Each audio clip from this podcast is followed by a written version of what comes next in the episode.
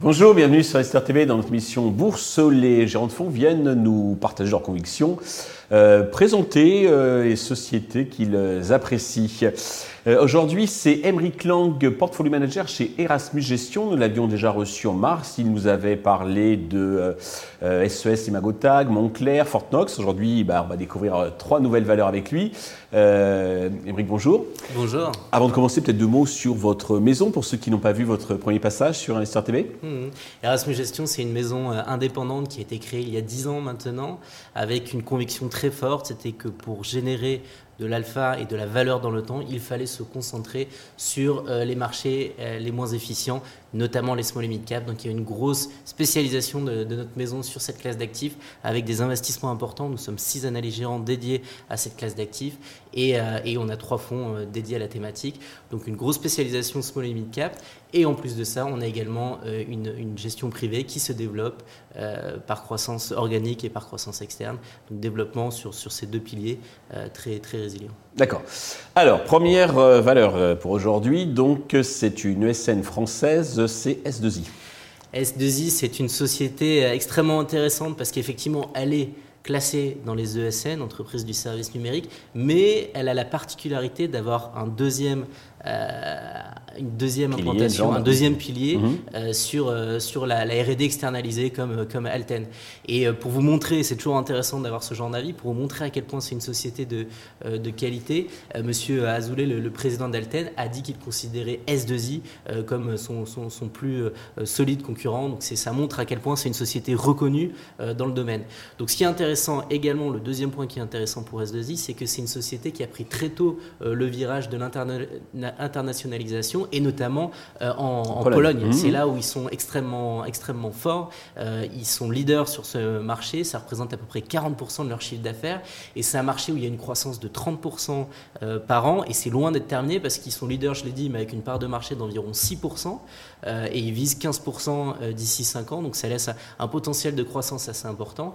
L'autre élément qui est assez intéressant d'un point de vue marge cette fois-ci, c'est que ce pays, même s'il ne révèle pas les marges, il ne communique pas officiellement sur les marges. On comprend entre les lignes que c'est mieux margé que, que, l'activité en France. Donc il y aura un moins effet de concurrence Moins de concurrence, ils sont mieux positionnés, ils sont vus comme un acteur euh, très premium et de très grande qualité là-bas. Un pricing power. Pricing power plus important et ça leur permet donc d'avoir des marges supérieures et donc il va y avoir un effet très sain de croissance supérieure dans un, dans un pays où, ils sont, où les marges sont supérieures.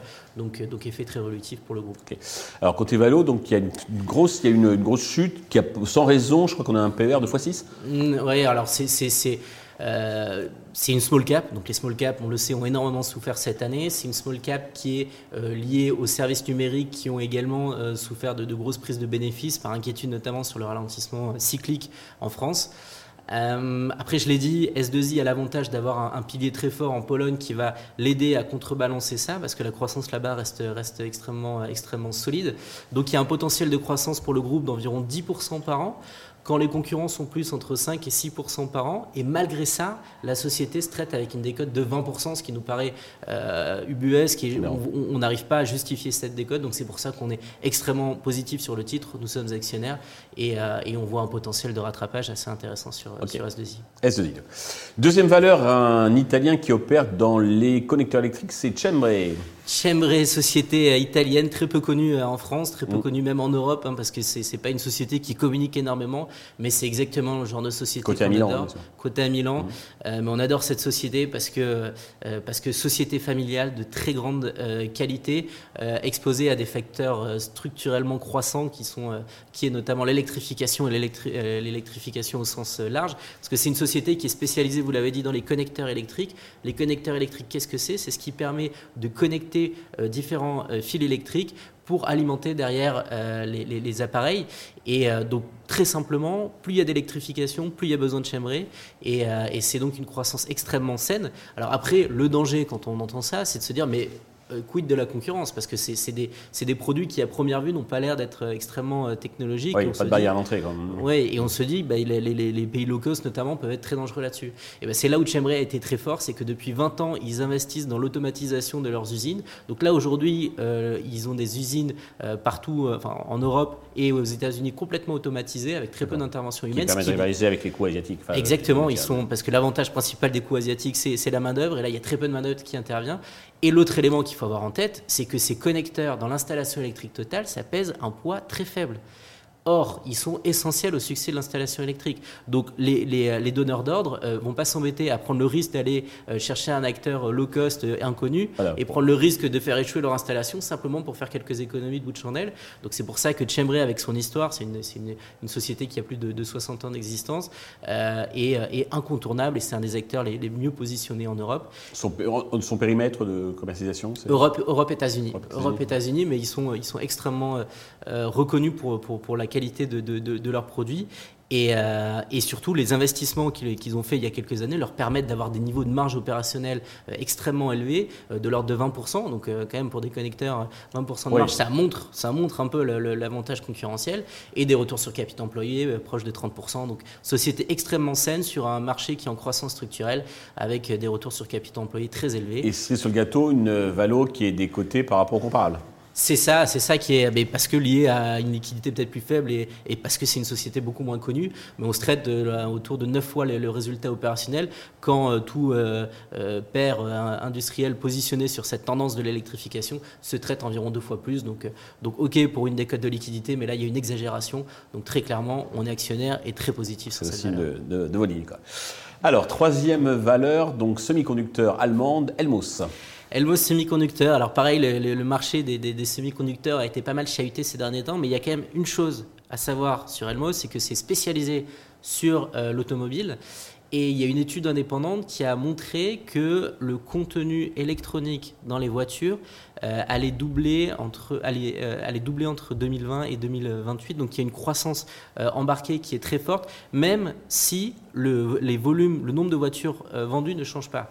Euh, c'est ça qui est assez intéressant, c'est que donc il y a un potentiel de l'ordre de 10 à 15% par an de croissance à, euh, à volume constant de, de, voitures, simplement parce que les voitures sont de plus en plus intelligentes, euh, les radars de recul, les, les, radars devant, les, les, feux qui sont de plus en plus intelligents. Indépendamment de la voiture électrique, hein, même sur les voitures euh, thermiques. Exactement, il y a, les deux tendances. Mmh. Il y a effectivement les deux tendances sur la, la, voiture thermique et sur la voiture électrique qui aussi embarque plus, plus d'électronique mécaniquement. Donc, mais mais, mais, mais c'est ça qui est extrêmement intéressant pour cette société-là, c'est qu'il y a un potentiel de croissance de 10 à 15 par an, sans parler de, de, du volume de la, on sait, l'industrie automobile est extrêmement cyclique, mais ils ne seront, pas, ils seront pas touchés par ça.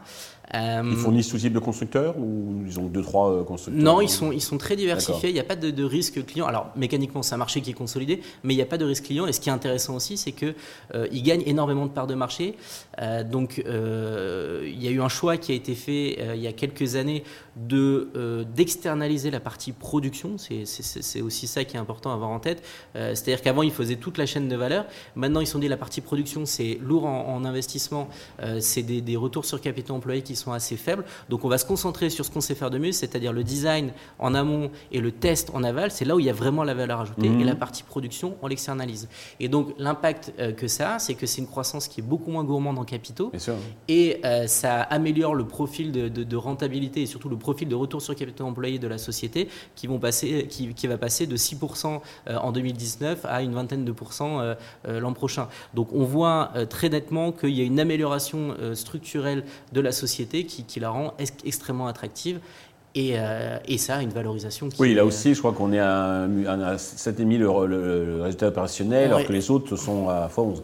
Oui, c'est ça, c'est ça. Il y a une décote, euh, une décote assez importante, d'autant plus que le titre a fortement reculé ces derniers temps parce que, encore une fois, small cap, euh, encore une fois lié à la, euh, au semi-conducteur, à l'automobile. Donc, donc, il y a eu un sell-off et, Elmos a été embarqué. Mais là, on est clairement dans le, dans le cas d'une de, de, exagération sur, sur cette valeur-là parce qu'ils ont publié hier des chiffres encore, encore remarquables et on voit qu'ils sont, ils sont totalement en ligne avec leurs objectifs. Ils feront sûrement même un peu mieux cette année.